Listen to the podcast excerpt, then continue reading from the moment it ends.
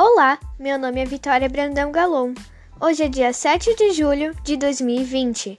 Eu vou contar sobre o livro Nem Tudo Foi Dito. Projeto Contantes, Organização Douglas Secagno. Essa obra, fruto da oficina literária Contantes, que integra o projeto de mesmo nome, é uma coletânea de 30 contos produzido por 15 escritores de Bento Gonçalves, ministrada pelo professor Douglas Secagno. Nem tudo foi dito, conta ainda com o projeto gráfico do designer Humberto Nunes. Agora irei contar um trecho da história de Charlene Dias, Bergamota. Ao voltarmos para casa, eu ainda criança, cansada, queria a atenção do meu pai. Ele dirigia e me ignorava, me deixando desesperada.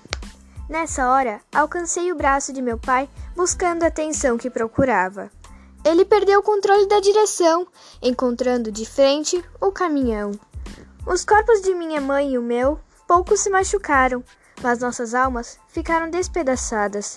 Nunca mais ela conseguiu me olhar.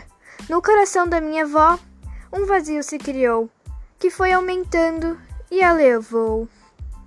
E sem ela, não nos encontramos mais. A bergamota não junta mais a família ao sol. A cicatriz aumentou. Ah, de novo atrasada!